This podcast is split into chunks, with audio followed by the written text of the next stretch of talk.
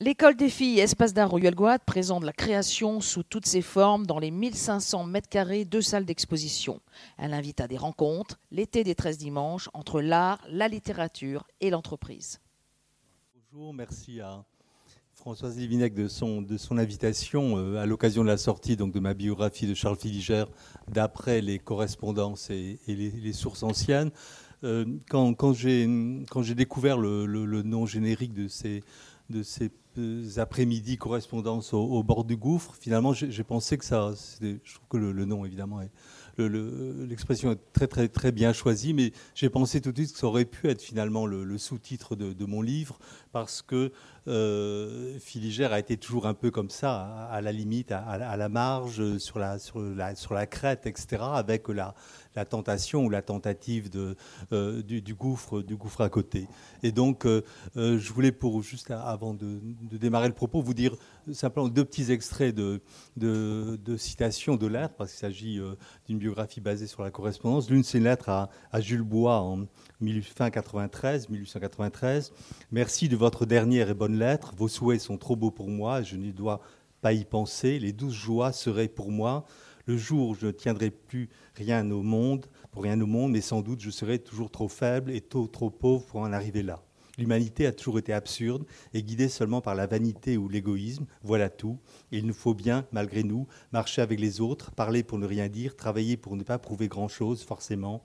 Les hommes sont trop sots pour aimer simplement le bien, il leur faut des distractions inutiles les tours de force de la pensée, et moi de même, pauvre sot, je tremble là-dedans, et malgré tout le mépris que j'ai de la raison, ma vie n'a jamais cessé d'être une révolte contre toute chose établie, je suis un non-sens vivant, avec des apparences de résignation et de calme.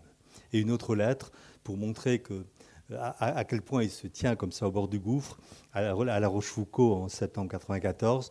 Ennuyé comme je suis, je ne sais plus où j'ai la tête. Il y a des moments, j'agis sous l'influence des idées les plus noires et je vais tomber là où je n'aurais rien dû dire. Je suis fait pour tomber, en tout dans l'excès, je ne serai jamais raisonnable, je crois, un seul jour de ma vie, où quand me viendra la raison, je laisserai mes malheureux pinceaux et ne serai plus un artiste. J'ai cette idée où je finirai le plus simplement du monde, si Dieu me l'accorde, ou dans les tourments plus grands encore que ceux qui accablent mon existence actuelle. Et donc à plusieurs reprises dans, sa, dans sa correspondance, il évoque il évoque la, tentation du, suicide et euh, sa vie n'est faite que de, réclusion volontaire, plus ou moins, euh, qui s'avance progressivement, euh, au départ dans une ferme, et puis ensuite l'enfermement volontaire dans, dans, une simple chambre comme ça d'un d'une auberge pourrie du centre de la Bretagne, avec un dégoût de la vie de lui-même qui se manifeste. Et finalement, ce, nom, cette expression correspondance au bord du gouffre euh, convenait parfaitement. Avant, avant de vous parler plus en détail et d'éclairer sa biographie par euh, des extraits de, lettres, je voudrais vous, euh, vous dire le, pourquoi finalement de cette édition et de cette correspondance. En fait, il y a deux, raisons qui se sont croisées. La, première tient au fait que j'ai décidé, euh, euh, après la vente Breton de la collection d'André Breton en 2003, euh, d'établir le catalogue raisonné de l'œuvre parce que je m'étais aperçu que en quelques années les œuvres, les œuvres circulaient beaucoup et que si je ne faisais pas attention, j'allais être finalement en difficulté pour retrouver les, retrouver les, les œuvres. Et parce que jusqu'à ces années-là, euh, euh, première exposition que j'avais faite en 80, il y avait en fait sept collectionneurs depuis le américain, suisse, français, etc., qui se partageaient euh, toute l'œuvre de toute l'œuvre de Filigère, et donc c'était relativement simple de de repérer les œuvres. Et à partir de ces gens, évidemment, tôt ou tard disparaissent les uns après les autres, et donc à partir de la, surtout la vente breton, quand les prix ont commencé à être très chers, donc les œuvres sont dispersées entre le Mexique, euh, Israël, euh, euh, des, tas de, pays, le Moyen-Orient et autres. Et, donc, à ce moment-là, j'ai commencé à faire le, comment dire, le catalogue raisonné, et malheureusement, j'ai eu des gros soucis avec des faussaires, parce qu'il y a des, faux filigères. Faites attention, il y en a qui circulent actuellement. Et, donc, ces gens-là m'ont beaucoup menacé à tout point de vue, et donc il euh, en prétextant à chaque fois, parce que j'avais mis la main dans le, pot de confiture, enfin j'avais, ouvert le mauvais pot, et, donc euh, ces gens-là ont prétexté à chaque fois des provenances euh, extraordinaires et autres, genre le carton à dessin qu'on trouve chez un broc à, à etc., etc. Et en fait, donc, ça m'a, pour échapper à ces problèmes-là, je me suis dit qu'il fallait construire un catalogue sur des choses sûres, c'est-à-dire sur les, des, documents, des informations qui soient du temps de Filigère, donc la correspondance, mais aussi les catalogues d'exposition, les lettres d'autres personnes, etc. etc. Et, donc, euh, ce qui fait que j'ai terminé cette biographie, que maintenant le catalogue raisonné euh, s'appuie là-dessus. Et, la deuxième raison tient au fait que euh, tout ce qui avait été écrit sur ce peintre Charles Filigère était, euh, était parfois extrêmement fausse ou très, euh, très désagréable à entendre parce que ça racontait une sorte d'épopée de, l'artiste maudit avec beaucoup de, choses.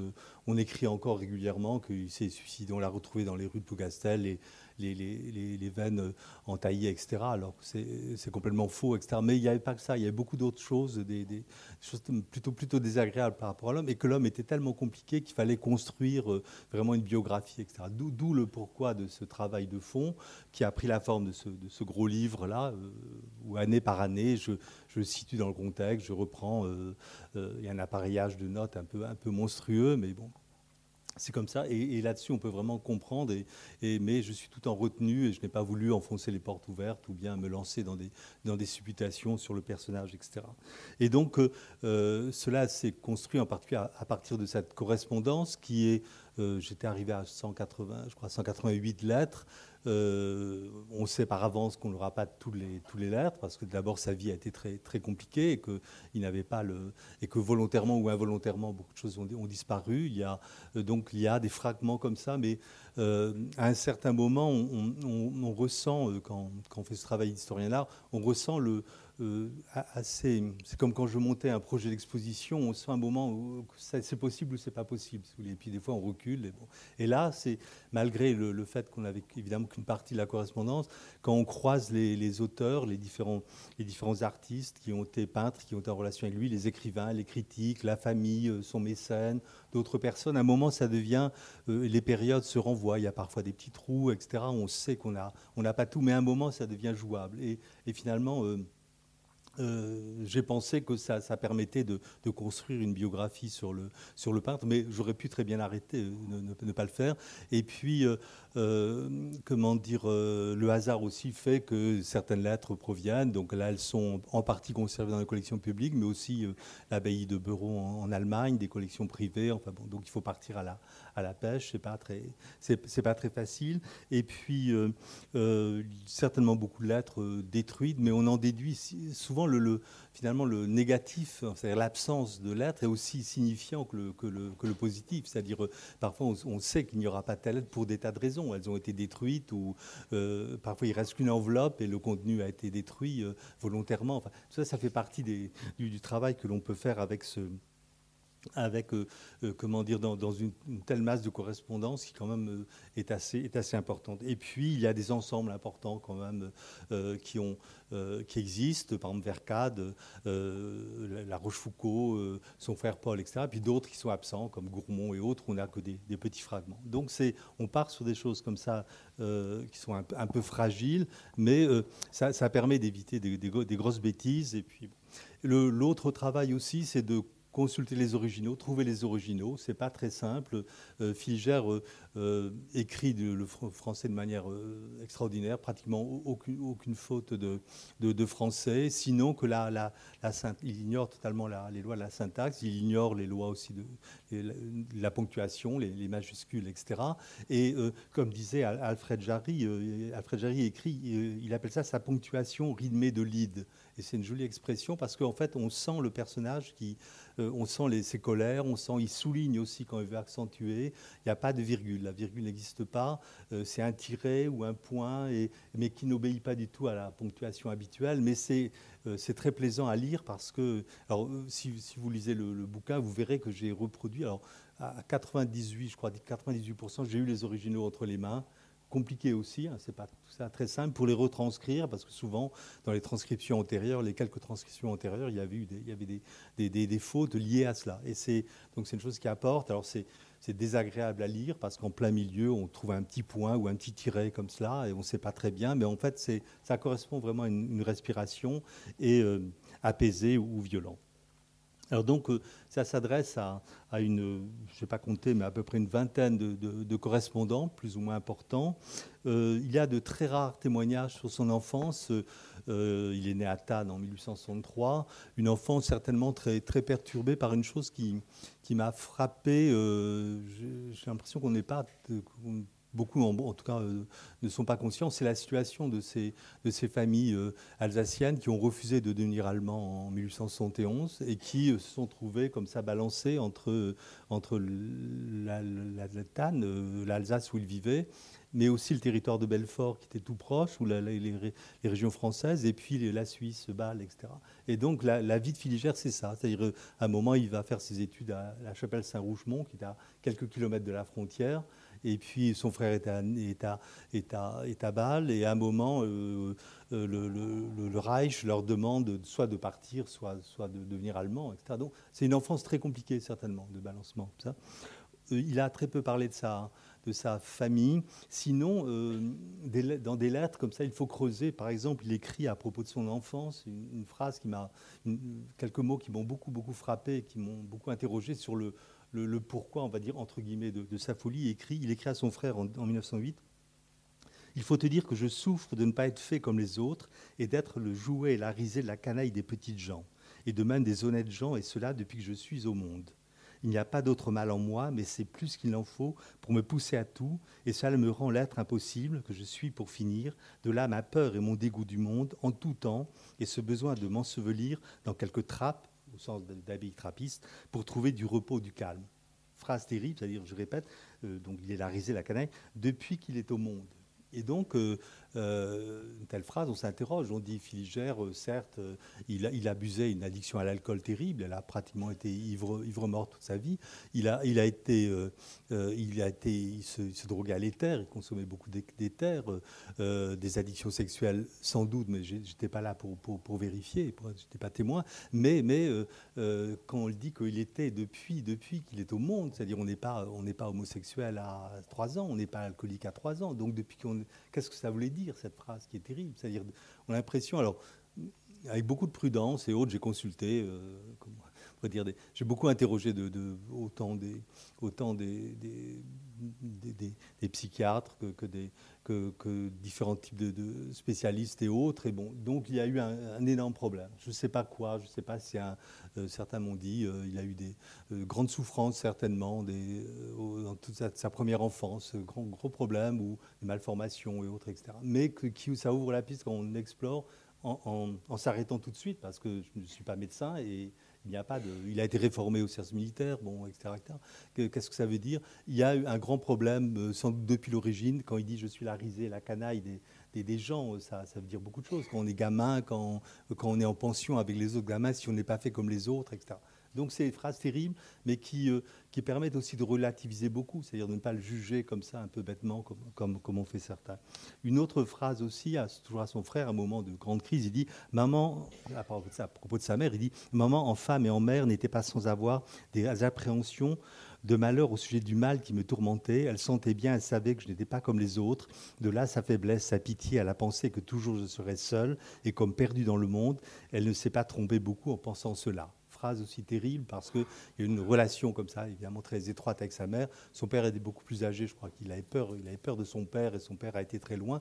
Mais on pense évidemment à la mère protectrice qui, qui sait ce dont souffre son fils euh, bébé depuis qu'il est, depuis est né et qui veut le protéger et autres. C'est une chose épouvantable parce qu'on s'aperçoit que tout va venir, toute la souffrance effrayante de Filigère euh, tout au long de sa vie va, vient, vient de ça. Et il en parle très peu et, et donc euh, je, suis, euh, un, peu en colère quand certains euh, se répandent en, fausses supputations, etc. Alors c'est quelqu'un qui a une éducation donc à la, frontière, donc dans, une ancienne institution jésuite qui a été transformée en, collège pour les enfants alsaciens qui refusaient la langue allemande, et donc éducation certainement brillante. C'est quelqu'un qui qui a une érudition qui est, qui est, presque insupportable tellement euh, il, sort comme ça dans sa correspondance des, références aux, philosophes de l'Antiquité, aux moralistes du XVIIe, à tous les poètes de, son temps, enfin, et y compris de, vraiment de, euh, qui, sont, qui lui sont contemporains. C'est quelqu'un qui est qui vit là-dedans quand on, voit les, moyens matériels. Il, vit, euh, il va passer dix années où il va crever de faim euh, dans une petite pièce sans pratiquement jamais sortir. Enfin, et, pendant ce temps-là, il ressort comme ça des phrases euh, extraordinaires. On se, demande que, comment, quelle est cette relation. Ce qui est sûr, c'est qu'il avait une très grande connaissance donc, de la littérature, une bonne pratique de la, de la musique. sa, pratique de la littérature agaçait certainement quelques-uns, comme par Vercade, qui a été ici, au, je reparlerai au Huelguat, il, il, parle, il en parle longuement dans, son ouvrage qui s'appelle Le Tourment de Dieu, il appelle Dradman, il dit L'ami Dradman, toujours heureux d'avoir un auditeur patient, ouvrit les écluses de son éloquence et déversa sur moi les eaux abondantes de ses aphorismes philosophiques. Il se complaisait dans les idées paradoxales. Et en effet, on le voit que par rapport à certains euh, correspondants, mais pas par rapport à d'autres, sont des lettres sans arrêt, sorte de déversement comme ça, de, citations, de références. Il joue et il agace certains comme, comme son frère dans des moments très difficiles. Il rebondit aussi en pleine, pleine période euh, épouvantable. Et puis, euh, par contre, pour d'autres, il joue finalement, il joue avec tout ça. à un moment, son frère envoie des gens pour lui voler des papiers, etc. Et dans l'hospice à, l'hospice à sur Scorff. Et là, il est tout content parce qu'il lui vole plein de choses. Mais il dit mais je connais ces livres par cœur. Enfin, ils m'ont, volé tel livre, de, mais peu, importe, je les connais par cœur. Enfin bon, personnage très, très étrange. Euh, sa vocation de peintre s'affirme. Euh, alors on sait, on, peu de choses. Son père était dessinateur. Euh, dans une manufacture pour étoffe et papier, pour impression d'étoffe et de papier peint. le fils a sans doute travaillé, donc Charles a sans doute travaillé dans l'usine, dans une usine cette région Mulhouse-Stade où il y avait beaucoup de manufactures. Et ensuite, il a voulu devenir peintre. Et, là, il y a eu la rupture avec sa famille. Il écrit à, Jarry, Alfred Jarry en 95, Mon père est un brave homme de 80 ans qui veut bien faire pour son garçon ce qu'il pense devoir faire ou veut bien faire, mais quant à l'aide dans la voie mauvaise et ingrate de la peinture, selon son dire, il ne fera rien, rien en conscience. Il n'a jamais compris que je fasse de la peinture et il me verra ce défaut jusqu'à la fin il écrit à Maufra, le peintre Maufra en 92. Autrement que vous, j'ai passé des années en lutte continuelle avec les miens. Je n'ai jamais, je n'ai rien craint pour arriver à mes fins et ma volonté a pris le dessus à un moment, mais j'ai eu de la volonté.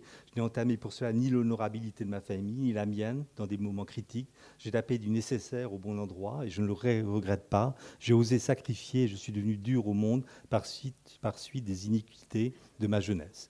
Donc enfance certainement difficile, euh, compliqué. Il débarque à Paris, euh, à l'académie, où il fréquente l'académie Colarossi, et là, il va tout de suite, Filiger va, se lier avec tout un milieu, euh, comprenant Gauguin, Schuffenecker, Roy, Collin, etc. Et donc, tout de suite, être finalement propulsé dans ce milieu de, de l'avant-garde et il va euh, être euh, l'un des, l'un des premiers témoins euh, proches de Gauguin en 88. Il est chez, il est, ce que personne n'a jamais relevé, mais quand, quand vous savez, Émile Bernard amène Sérusier qui vient de réussir plus ou moins fastidieusement un, paysage pour le, pour, pour, le montrer à Gauguin, et d'où la, future leçon, le fameux talisman l'année suivante. Et à ce moment-là, quand ils arrivent, ben, est avec Gauguin. Gauguin est alité parce que les déçus de ces maladies de Panama de la Martinique, mais Filigère est là, il est déjà présent.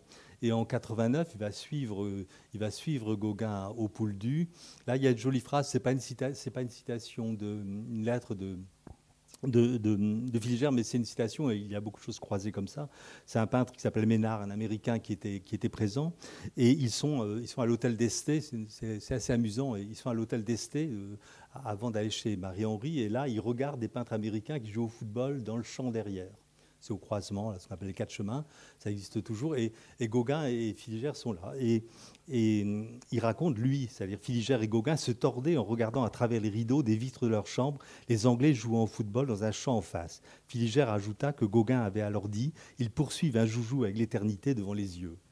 Et en fait, euh, l'éternité, c'est le pouldu, c'est euh, les paysages, ce sont la relation, les relations avec les gens, c'est euh, cet isolement, cette nature à l'époque, il y a deux, villas en tout et pour tout, quand, Marie-Henri aménage son, auberge où s'installe Gauguin. Et, c'est donc un endroit très privilégié. Et Filigère, finalement, découvre en 89 et il va y rester jusqu'en 1904 il va ne jamais, jamais pratiquement quitter ce lieu, et donc euh, d'où un attachement très fort. Et, et cet attachement, c'est à la fois, il va le ressentir comme quelque chose qui, qui, lui importe beaucoup. Il écrit par ma, son frère, La pauvre Bretagne, tu en parles, mais c'est un pays de magie, et c'est peut-être pour cela que je suis devenu fou, à force de l'avoir trop comprise et aimée. Et inversement, lorsqu'il s'agit pour lui, euh, euh, suivant la, euh, comment dire, la demande de sa famille qui le traite de fou et qui veut absolument l'enfermer quelque part, il dit peut-être que l'air natal, c'est-à-dire celui de l'Alsace, me ferait du bien, me changerait les idées, m'amènerait à oublier cette maudite Bretagne qui n'est pas étrangère au mal dont je souffre depuis 18 ans. Et en fait, donc, il s'est fixé là en 90, après l'épisode 89, 90, il s'installe à l'auberge de Marie-Henri et il va rester là pendant jusqu'en 1914. Alors à ce moment-là, euh, Filigère, euh, donc, euh, il est dans, ce milieu, pas aux premières lignes, mais il est dans, ce milieu très proche de, Gauguin qui va l'encourager, qui va le. on sait combien Gauguin était, était avare de, louanges et très difficile avec ses petits camarades, c'est une chose à, remarquer. Et il va donc tout de suite être exposé grâce à l'intervention de Gauguin euh, dans le fameux Salon des vins d'Octave Mauss à Bruxelles, qui est la principale manifestation d'avant-garde. Et donc le principe, c'est que tous les ans, dans ce, dans ce salon, euh, les, les vins, peintres surtout euh, belges, invités, alors c'est une année c'était Seurat, une autre année Gauguin, une autre année c'était Cézanne, Van Gogh, ça vous voyez, vous voyez le niveau. Et Filigère est invité en, en, 91, il y a une très jolie phrase, de, une, jolie lettre de, de Gauguin qui, intervient donc auprès d'Octave Mauss. Permettez-moi, cher monsieur, de vous parler d'un ami qui, à moi, monsieur Charles Filigère, qui est en quelque sorte un de mes élèves. Je l'estime beaucoup comme personnalité. Il a un air bien à lui et bien moderne. Il a exposé l'année dernière aux indépendants, et si votre liste d'invitations n'est pas close, je verrai avec plaisir cet artiste dans votre exposition.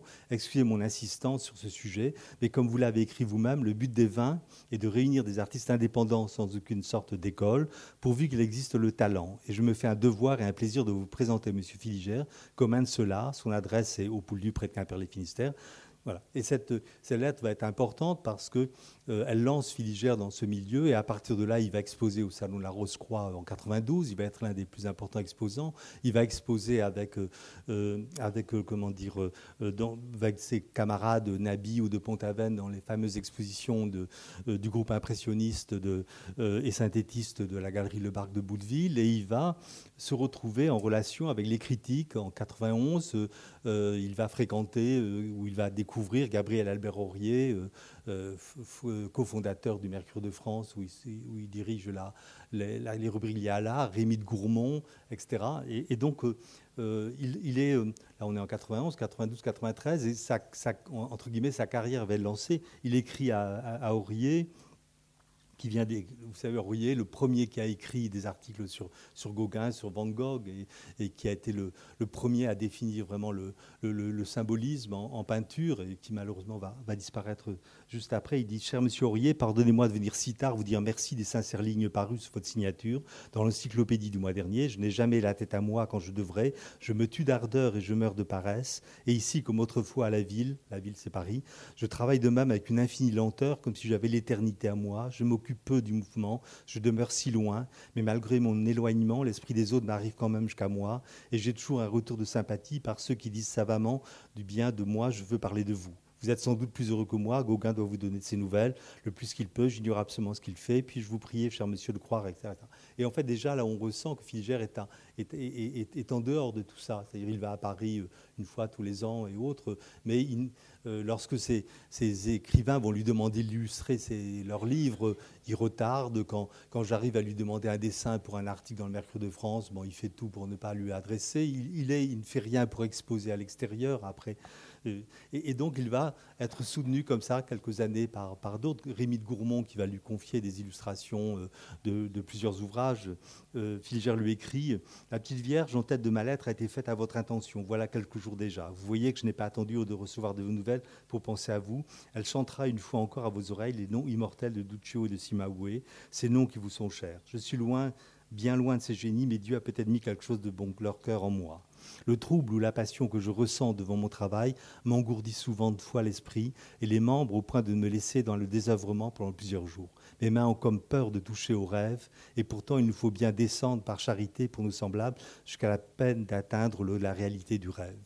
Et donc il est, euh, il est comme cela, il a des relations amicales et autres avec ces gens-là, mais il se tient toujours à, l'écart et finalement l'une des personnes qui va réussir à maintenir des relations étroitement, c'est Antoine de la Rochefoucauld, drôle de personnage, Saint-Cyrien, grande famille, euh, noble, possédant euh, quantité d'immeubles dans Paris. Euh, il abandonne l'armée, il devient peintre, plus ou moins néo-pointilliste, etc. Et surtout, il va, il va aider des peintres, en particulier Filigère, il va lui acheter des œuvres et puis il va l'encourager en lui versant une mensualité pendant, plus de dix ans. Il va aussi être le co-organisateur avec le Sarpeladon du salon de la Rose-Croix, où Filigère, donc, comme je l'ai dit, a, a, une grande place. Et donc, c'est une relation très étonnante, faite de, réfé, de déférence, euh, une grande différence. Ils ont le même âge à peu près, mais euh, ils vont s'appuyer l'un sur l'autre d'une manière étonnante. Et, euh, La Rochefoucauld va constituer une collection remarquable. Il y a les Gauguin, il y a les, Odilon Redon et, il y a les Filigères. Et donc, Filigère lui écrit la, première fois, mais c'est à l'image de ce qui va de la relation par la suite, toujours très, très poli, très simple, mais en même temps, euh, Filigère savait compter sur lui. Mon cher monsieur, en effet, votre invitation ne m'est pas parvenue, mais perdez toute inquiétude à ce sujet, car j'ai gardé par-dessus tout le souvenir de l'accueil si bon et si sincère fait à ma très petite personnalité lors de notre première rencontre chez vous. Vous dites aussi combien je suis sensible à toute la sympathie que vous me témoignez avec tant de bonne grâce.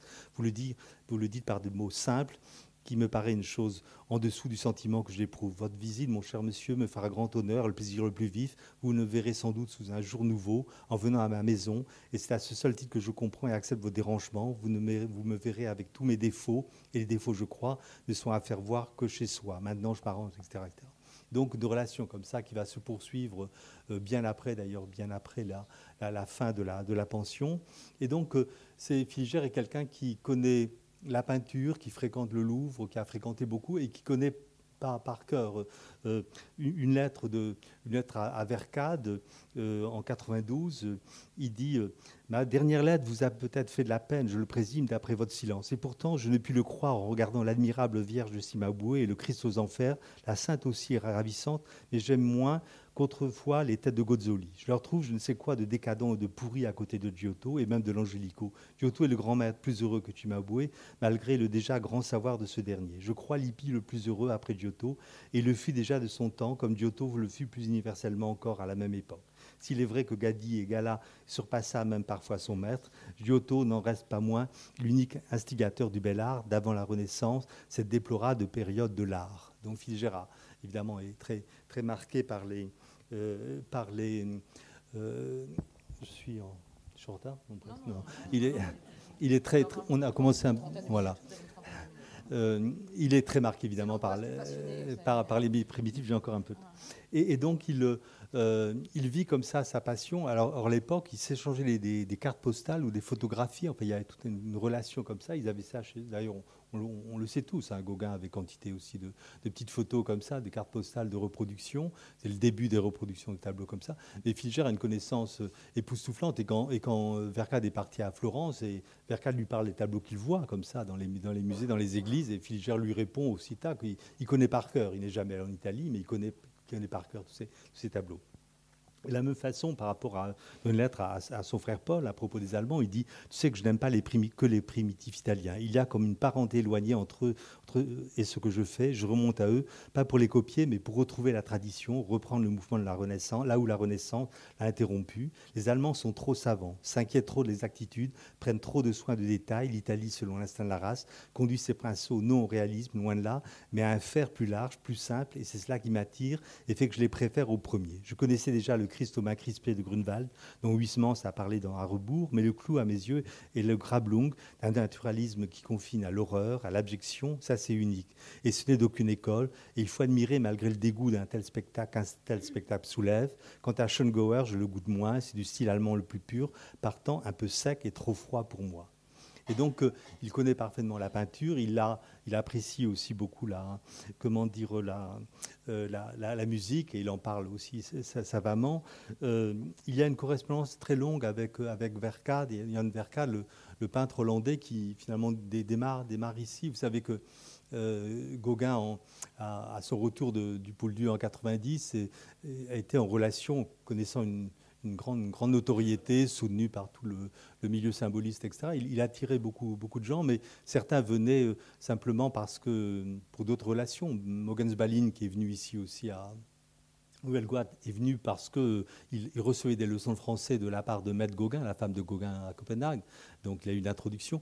Et, Yann Verkade, il vient parce qu'il il vient à Paris tout simplement pour, voir la modernité, mais aussi rencontre tout de suite Meyer de Hahn, euh, qui a été très proche de, de Gauguin pendant plusieurs mois au Poul du. Et donc Meyer de Hahn l'introduit dans le milieu, etc. Et euh, ils attendent finalement le entre guillemets, le, départ de Gauguin pour, euh, pour Tahiti, donc printemps 91, et il se retrouve ici, après être passé avec Sérusier, Baline et Vercade, être passé par, euh, par euh, Pont-Aven, et là, pendant plusieurs mois, pendant l'été 80, 90, 91, pardon, ils vont se retrouver ici, et c'est un moment de, très, très difficile pour Sérusier, qui, qui est au fond de, spéculations philosophiques euh, qui sont difficiles pour lui et, donc il, est, euh, il, fait partager à ses amis euh, sa souffrance, ses difficultés, etc. Et, finalement, Vercade craque et, il quitte l'Uelgoat et il va voir, il va chez, il va, il va au Poulieu retrouver, retrouver Filigère et il reviendra l'année suivante, etc. Et donc il y a les premiers échanges, il y a encore Sérusier qui est ici, il y a des échanges, etc. Et, donc il, il, vient, il séjourne au Poulieu avec Filigère, qui lui donne beaucoup de leçons, qui lui apprend. Et, et, hum, raconte Le portrait de votre jeune frère sera pour nous, sera pour vous, pardon, la première étape vers le grand chemin de l'art nouveau que vous rêvez. Mais défiez-vous, défiez-vous d'aller trop vite. Si le temps vous est donné, rappelez-vous la petite tête que vous avez chez moi, si naïvement conçue, et toujours éviter le trop de science, qui souvent nuit et démolit le sentiment primordial d'une œuvre. Sacrifiez le plus possible l'exécution, c'est-à-dire ne vous attachez plus à aucun procédé, harmonie, ce seul mot doit agiter votre âme d'artiste et vous apprendre que la beauté dérive d'elle, qu'en dehors de cette sphère pure, rien n'est durable sans action. Et donc, euh, on, s'aperçoit que euh, dans, toutes ces lettres-là, il y a des, parties comme ça où il explicite sa, stratégie, son métier à, d'autres, et puis à d'autres moments où il, euh, suivant, les, suivant les, correspondants, où il ne parle que, que de lui-même, que de ses souffrances et autres, etc. Et en même temps, il est très donneur de leçons, il est très sentencieux, certainement agaçant ses, camarades après le baptême de. Vous savez, Vercade était ménonite euh, hollandais, donc une secte euh, protestante assez rigoureuse, et donc il, s'est fait catholique. Euh, d'abord ici au Huelgoat, il a été émoustillé par les, par les jeunes, les jeunes communiantes, par les jeunes, les, jeunes filles à la messe, etc. Et puis, mais avec beaucoup de, beaucoup de retenue. Et puis petit, progressivement, par ses discussions avec Filigère, il a, il a commencé à aller dans l'église. Enfin, il y, a, des, vous invite à, lire Le Tourment de Dieu parce qu'il il parle du, du et, il parle de ses, premiers moments, à la fois découverte des jeunes filles. Bon, ça ne va pas lui réussir, mais, en même temps, découverte de la religion catholique et qui lui faisait beaucoup peur. Et après, l'année suivante, c'est la, la hantise, la trouille devant les jésuites qui, euh, qui, qui, sévissent dans, dans, dans, leur, dans leur prédication et autres. Et, donc, euh, mais il va se faire catholique. Et Filger est, absolument contre le baptême parce qu'il dit que finalement, euh, tout Dieu, tout Dieu on peut trouver le, même Dieu dans chaque religion. Il lui dit Il n'y a d'autre différence entre nous que le baptême. Mais cette dernière affaire est chose facile. Tout le monde peut se l'offrir, comme vous savez. Et je ne vous cache pas que je verrai avec quelque plaisir ce cher ami converti à la plus belle des religions. Je croirais assurément plus, il parle je croirais assurément plus à sa conversion qu'à celle de M. Huysmans, historien de la messe noire. Je parle ici sans blaguer, sans aucune méchanceté cette fois. Et pour finir, mon cher Jean, vous savez aussi qu'on ne devient pas un saint en un jour, que mille obstacles sont sans cesse devant nous pour nous arrêter sur la voie du bien. Et le bien n'est qu'une fin, le mal est la vie. Et je n'ai jamais eu la force de fuir ce mal. J'attends toujours une nouvelle, une nouvelle eau qui me purifiera mon corps et mon âme des noirceurs du péché. En attendant, je vis avec quelques regrets pourtant les tristes besoins de mon être. Je suis la proie du mal, mais d'un mal qui, j'espère, est plus guérissable tout de même que la syphilis dont parle cet excellent Baline, j'espère, et cela est déjà quelque chose. Donc euh, Baline était juif euh, danois et il s'est aussi converti au catholicisme. Et Filigère les a euh, eu des, lettres très, très dures entre eux. Il les a, comment dire, s'est d'abord moqué un peu de, leur, de, leur, de, leur, soumission comme ça aux, prédications des, des, jésuites, mais après il, a été très dur avec eux en disant qu'ils avaient fait une, une, grande, grande bêtise. Et donc aussi au détour de au détour de ces lettres, euh, ça, nous ramène parfois à des choses justes. Je vous donnerai seulement un exemple. Il y a Maurice Denis, euh, euh, je me méfie toujours, moi, de, ce qui est écrit, de tout ce qui a été écrit par les. J'ai eu beaucoup de déconvenus comme ça pendant toute ma carrière, avec des choses que je colportais, qui étaient écrites dans des ouvrages très savants et autres, finalement avec des, grosses, des grosses conneries, et, et, donc qui étaient reprises comme ça, souvent par le milieu anglo-saxon. Ben, euh, Jacob Meyer de Han, on l'a appelé toujours Jacob Meyer de Han et il s'appelait Meyer de Han. ou, par exemple, une connerie encore plus grande, euh, tous, les, tous les ouvrages américains le disent, le, le, Pouldu est situé à l'embouchure d'une rivière qui s'appelle Quimper. lisez, lisez, c'est repris encore. Et donc, ça, je sais exactement, par rapport à des tas de conneries comme ça, je sais d'où ça vient, euh, la ligne près, tel bouquin, tel, là c'est Artrick, repris par Drewald, repris tous les Américains, les Anglo-Saxons en général reprennent comme ça. Bref, euh, euh, tout, ça pour dire que, pour situer une, anecdote, mais il y a dans les correspondances qu'on ressent ça. Maurice Denis, déjà au fait de sa gloire, euh, ayant trouvé le chemin un peu du succès, 1899, vient en famille au Pouldu, l'hôtel portier sur le quai, très chic, etc. Filigère dans une, petite ferme pourrie un peu plus loin. Et quand, Maurice Denis débarque, j'ai beaucoup de respect pour lui, sa famille et autres, bref, quand, Maurice Denis débarque, c'est femmes, enfants, euh, bonnes, belles-sœurs, beaux-frères, euh, vacances un peu de luxe, etc. Et donc Maurice Denis va aller voir Filigère et va lui rendre visite et va et donc, je vous, je dis ce qu'il va raconter, à, ce que Filigère raconte par la suite. Euh, vous, me parlez des peintres Maurice Denis et Bernard et de leur art, et c'est par hasard que je veux parler d'eux, car non seulement toute discussion m'est devenue contraire, mais je voudrais plus encore me dérober aux yeux de tout le monde. Filigère ne veut plus voir personne, afin de demeurer dans le calme et le repos de l'esprit, seule chose que j'estime et que je cherche encore en cette vie. Je dois vous dire que j'ai eu la visite de Maurice Denis, de ce monsieur Maurice Denis cet été. Je ne le connaissais pas avant, et son art, je l'ignore. N'ayant jamais eu l'occasion de voir ce qu'il fait, je n'ai souvenir que de ses illustrations de sagesse que j'ai vues autrefois aux indépendants. Et j'ai ici de lui un dessin extrait de son imitation de notre Seigneur, dessin qu'il m'a offert en quittant le Pouldu. Et nos entretiens ont été des plus courts, malgré toute l'amabilité de mon visiteur. Mais après tout, je n'ai pu m'empêcher de me rappeler ces paroles de Socrate dans son apologie et que je ne me lasse jamais de relire. Vous savez, enfin, Socrate parle comme ça de, de la de la fausse modestie des, créateurs, etc. La petite histoire, c'est que quand vous lisez maintenant un ouvrage d'histoire de l'art sur cette période-là, vous, verrez qu'on associe immédiatement Maurice Denis et Filigère parce qu'ils ont été dans les mêmes expositions, ils ont eu les mêmes relations, etc. etc. Et, donc, on, fait, on fait des blocs comme ça et on fait avancer la démonstration de l'histoire de l'art à partir de, de relations supposées. Mais que dit Filigère, c'est qu'il n'avait jamais vu Maurice Denis, il n'a jamais vu de ses œuvres, euh, sauf une illustration, il n'avait rien à se dire.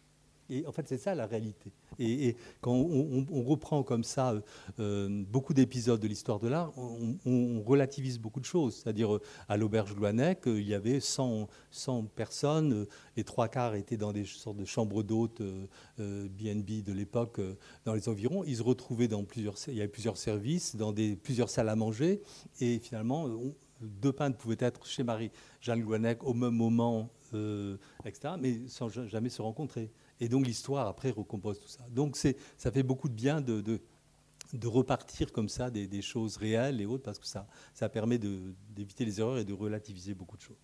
Euh, était très très dur avec les autres. Et il, euh, par exemple, pour, euh, pour Bernard, il dit Et Bernard, c'est différent.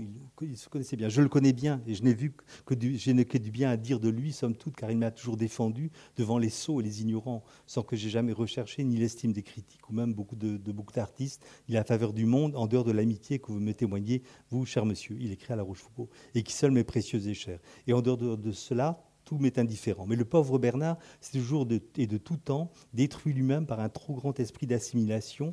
La vraie science n'est pas réminiscence, et moi je vois l'art différemment des autres, et je voudrais tous les jours, comme je l'ai dit à M. Maurice Denis, n'en pas faire ou le faire comme on fait la charité par un besoin de cœur. Mais c'est là précisément ce qu'ignorent ils le veulent toujours ignorer. Ce que vous appelez les forts, il y a fort et fort. Raphaël aussi était fort, mais il était fort par surcroît, car il a surtout possédé au plus haut point le génie de l'amour. Et c'est le plus beau fleuron de sa, sa couronne de gloire, et là survivra au-delà de son œuvre.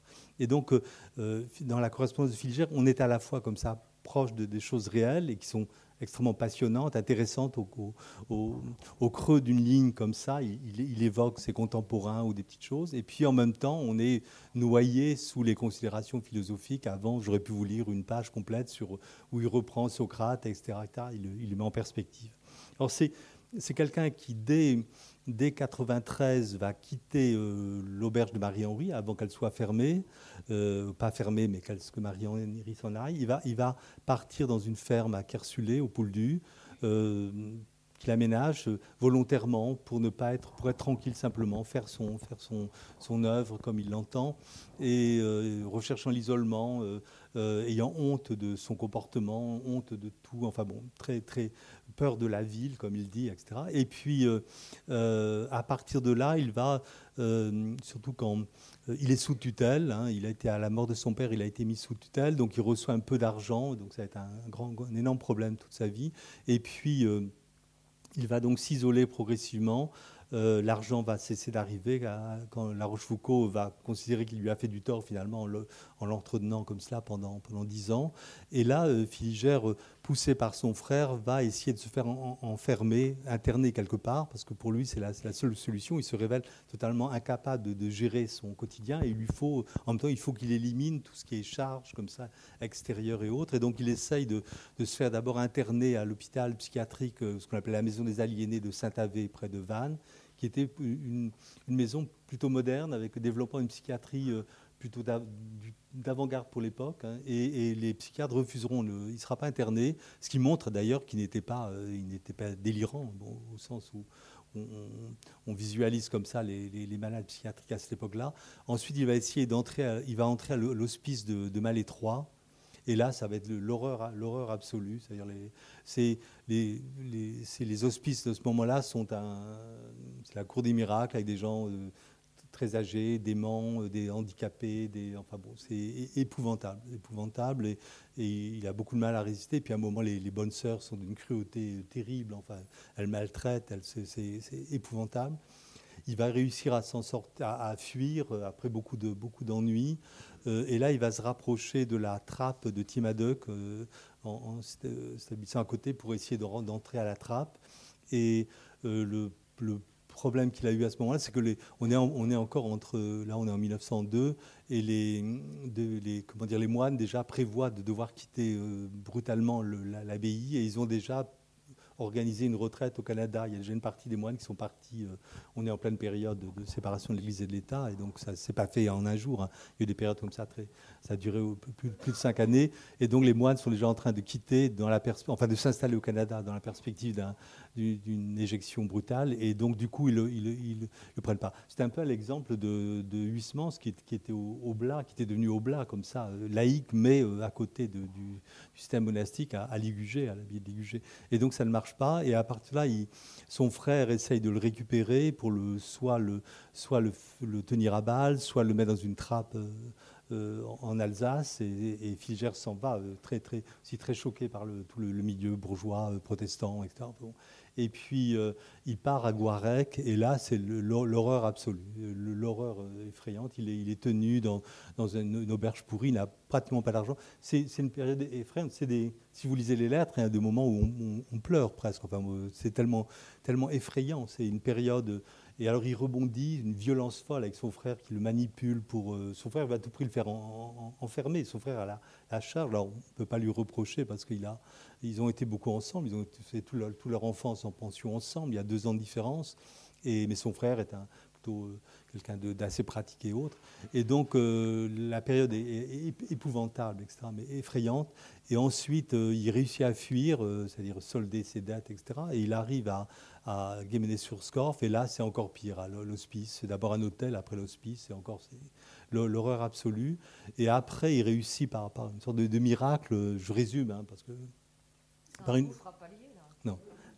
Par une sorte de miracle, il réussit à se rapprocher de, Pont-Aven, euh, Arzano, Quimperlé, et puis là, il retrouve des relations et euh, des gens qui sont un peu dans la mouvance, par exemple euh, le, musicien parent qui vient voir Marie-Henri pour lui acheter des Gauguins, et qui gère le rencontre et lui vend un, des Gauguins qui lui restait, ou il rencontre aussi il des, des gens qui... un peintre américain qui s'appelle Ménard, qui était dans le coin avec Macausland, et il lui vend des œuvres comme ça auprès des gens. bon. et, donc, et après, il, il arrive à, à Tréguin. Et à Tréguin, il y a, euh, il a une chance extraordinaire, c'est qu'on rencontre un, brave curé qui s'appelle l'abbé Henri Guillerme, qui était un musicologue très connu pour, pour ceux qui s'intéressent à la musique bretonne. C'est une des grandes références, c'est-à-dire c'est lui, dans les années 20-30, qui a, qui a, dans les années 10, 010, qui, qui, qui, a, rassemblé des, chansons bretonnes, les a mises en forme, etc. Et, le hasard fait que Filigère va se retrouver dans une famille d'accueil, qui est le cousin de ce curé, qui s'intéresse à lui, qui va lui acheter beaucoup d'œuvres, etc. Et puis Filigère va être pris en charge pendant 14 ans comme ça, à Plougastel-Daoulas, dans une famille d'accueil où euh, c'est pas le c'est pas le c'est pas le Pérou, mais euh, euh, il est au moins il, mange normalement, il est débarrassé de ses problèmes, etc. On le croit mort depuis 1908 dans les ouvrages de Meilleur Grave. Le premier le dit qu'il est mort écrit qu'il est mort. Il expose, on, le fait exposer dans les expositions posthumes au Salon des Indépendants.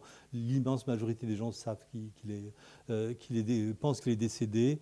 Saint-Paul Roux réussit à le voir en, 1925 par manière miraculeuse. Et puis, donc, pas de relation avec Ségalin. J'ai beaucoup cherché, et parce que je pensais que Ségalin possédait une, une gravure de Seguin d'après, d'après Filigère, mais c'est une fausse piste. Et puis, donc, cette période j'ai droit à combien de minutes? Hum. Et donc, euh, euh, juste quelques, quelques lettres pour montrer cette progression aussi dans la, dans, dans, la souffrance et dans, l'isolement, mais qui dépasse, qui dépasse l'entendement. C'est-à-dire, euh, il renonce à tout, c'est un enfermement volontaire, hein, c'est-à-dire il se débarrasse de tout. Tout ce, qu'il a sur, tout ce qui lui appartient, il se débarrasse de tout pour être, pour avoir une, parce que pour lui c'est symbole de, de péché et de, ça correspond au dégoût qu'il a de, lui-même, et, donc pour rester isolé avec ses petits travaux qu'il mène, ses petites gouaches euh, euh, qu'il fait, etc. Il dit à, à en 92, ça annonce déjà ce qui va se passer, je n'aime pas savoir les petites misères d'autrui, chacun ici-bas en a sa part, il nous faut subir la destinée, bonne ou mauvaise, sans trop murmurer. De mon côté, je ne dirais pas que je suis absolument dégoûté du monde, mais bien là, voilà longtemps, et la preuve, vous la voyez dans l'isolement où je vis, je n'ai pas le droit de me plaindre, car je tire la vie de mon travail et ne demande rien de plus à Dieu que l'existence la plus simple, etc. Et donc, euh, il, euh, il, est, il, est, euh, il est content comme ça, finalement, de sa, de sa souffrance. C'est un côté très, très maso. Il est très, aussi très très paranoïaque, etc. Et puis, dans toute sa, sa, correspondance, il y a des crises qui, qui, apparaissent très, très très violente et, et donc euh, il écrit à Jules Bois en 96 maintenant que je vais mieux je, avec des grands donc des grands silences je viens vous écrire plus longuement. Et si je vous demandais d'abord ce que vous faites vous avant de recommencer à crier mes dégoûts de l'existence je pense que cela serait au moins une preuve de la grande amitié que j'ai pour vous car je n'aime pas tous les hommes. J'aime seulement ceux qui me comprennent et me pardonnent ou le contraire les ignorants au milieu desquels je vis. De cette vie avec ses simples je ressens pourtant l'immense vide. Je demeure seul détaché par différence d'esprit et cela m'est une peine que je m'efforce de cacher sous les apparences de charité et d'amour afin de corriger en moi la vanité, ce triste héritage que j'ai conservé du monde. Mais que de recours subis en mal d'orgueil, je travaille et toute la complicité que j'avais rêvée s'en va comme une chose mal acquise, etc. etc., Et donc, euh, il, euh, il explique que de temps en temps, donc c'est par période comme ça, il y a euh, il, y a, par exemple, il écrit à Septinia Je ferme les yeux sur la laideur du monde et je suis heureux quand vient la nuit qui me rend à moi-même et me porte la paix que le jour a troublé. Les gens raisonnables ne connaissent assurément rien d'une telle vie. Cela surpasse un peu la simple raison, mais quand on est logique ou absolu comme moi, il n'y a pas d'autre chemin à suivre. En art, tout ce qui n'est pas nécessaire est inutile et tout ce qui est inutile est mauvais. Et je regarde la vie du même œil. Est-ce logique? En t'écrivant bien avant la fin de l'année, il me semble que. Et, donc. Euh, euh, la, fin, la fin est épouvantable. Euh, ça, plus, il est dans l'isolement, dans l'enfermement et dans la, donc presque dans la terreur de, de l'existence, plus les œuvres deviennent sophistiquées, euh, s'il y a une sorte de paradoxe. À un moment, il recouvre un peu des, relations avec des, anciennes relations, euh, O'Connor, euh, euh, qui est en Pologne, Balin au Danemark, etc. Il leur écrit, certains lui achètent des œuvres, enfin, il s'en sort un peu comme ça, tout doucement. Il, laisse il a tout laissé passer, toutes les relations possibles, tout ce qui s'offrait à lui, tous les grands collectionneurs. Il ne fait vraiment, il ne fait vraiment rien pour. Il ne, il, ne, sort plus de, son, donc de, ses, de ses coins où il séjourne au fur et à mesure et puis, euh, euh, ça se termine. Donc, on n'a plus de lettres euh, après la mort de son frère. Je pense c'est un, suicide. Et il n'y a plus aucune lettre après. Ce qu'on sait de la fin, a, parce qu'il n'y a plus aucune relation. il y a deux personnes, il y a Rémy de Gourmont, mais il meurt en 14, donc il y a le, frère Jean de Gourmont, et puis La Rochefoucauld, sans doute ponctuellement, qui sont en relation avec lui. Le reste, il n'y a, plus personne, et donc il vit totalement, totalement isolé. Et, la correspondance s'arrête en, 1914, je crois, de, mémoire. Et ensuite, euh, euh, ce que l'on a sont les œuvres euh, qui ont été trouvées, laissées pendant des dizaines d'années comme cela. Et finalement, c'est André Breton.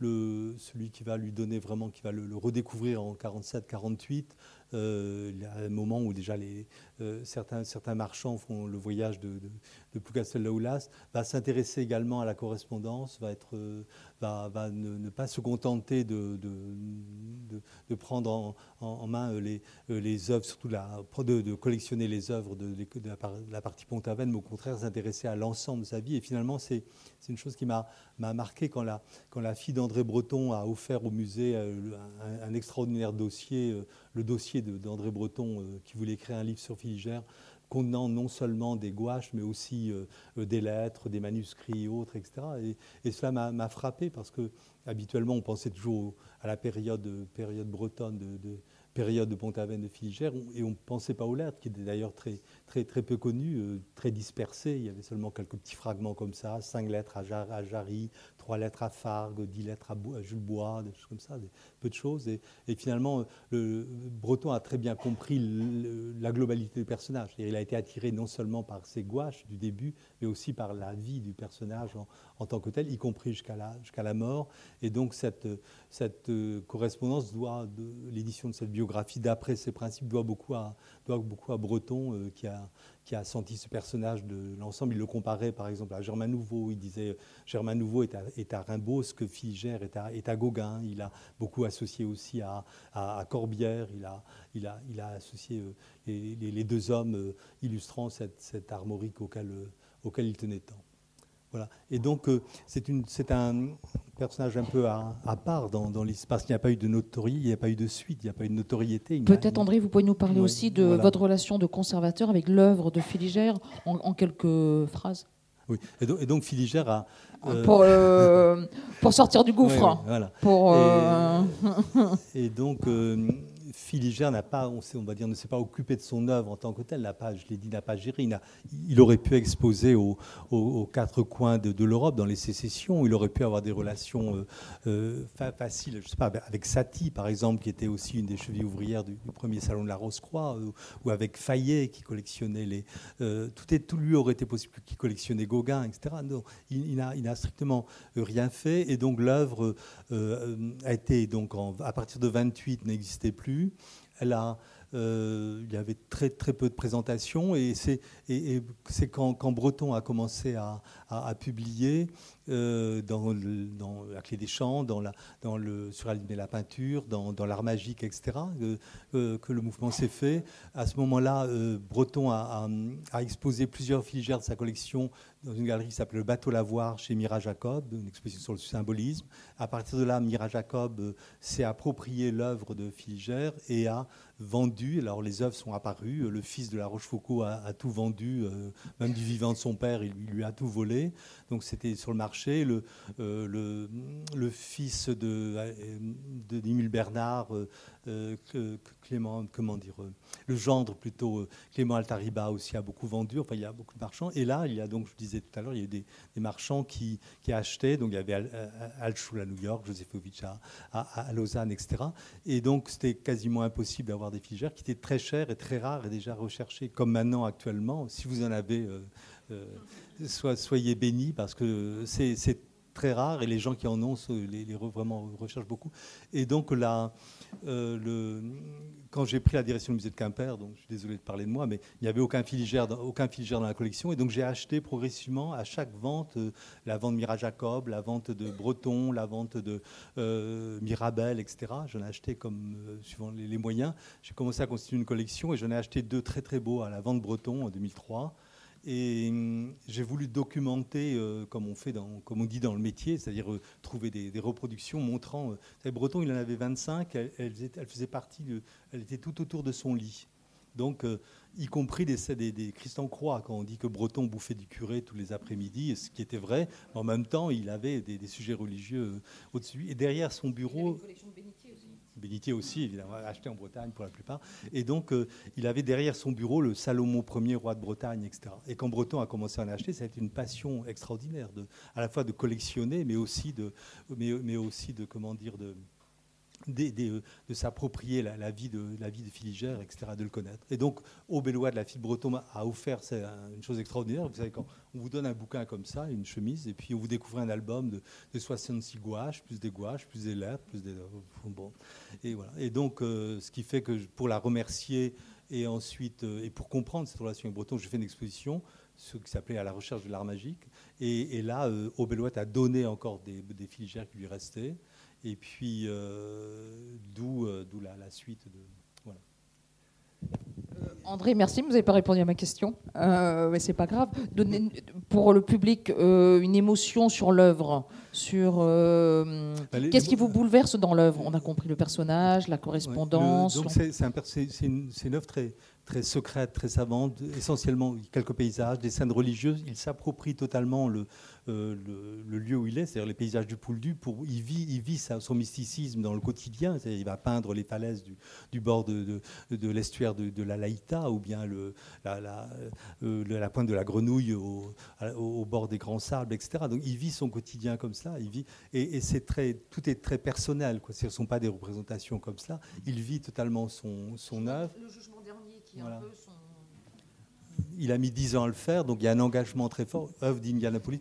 Alors j'espère que certains ont vu l'exposition dont j'étais le commissaire à la galerie Malinx au, printemps. Parce qu'il une exposition exceptionnelle. il y avait ce, on avait fait venir d'Indianapolis, ce, jugement dernier en particulier.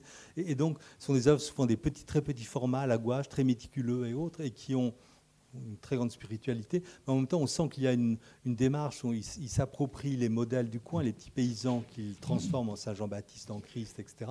Et puis, euh, donc, c'est il y a une telle relation en dehors de tout. C'est-à-dire, il, il, peignait, il ne peignait pas pour vendre. Il savait que ça allait valoir très cher. Il était totalement conscient que c'était que c'était des, petits trésors comme ça, des pépites. D'ailleurs, Henri Hierme aussi le savait que c'était des choses très très rares. Et donc, euh, ça a été préservé de tout. C'est-à-dire, euh, euh, c'est très très étrange. Les, collectionneurs de l'époque aussi, il y a des relations très étranges et qui continuent encore maintenant. C'est pas comme, pas dire, c'est pas comme des, Henri Moret. il y a actuellement une grande spéculation sur Henri Moret. Bon, tout le monde en a ou presque. Enfin bon, c'est pas du tout pareil. C'est un peu, vide malgré le talent des œuvres du début, même si certaines ont, fait un million. Bon, peu, c'est pas ça le problème.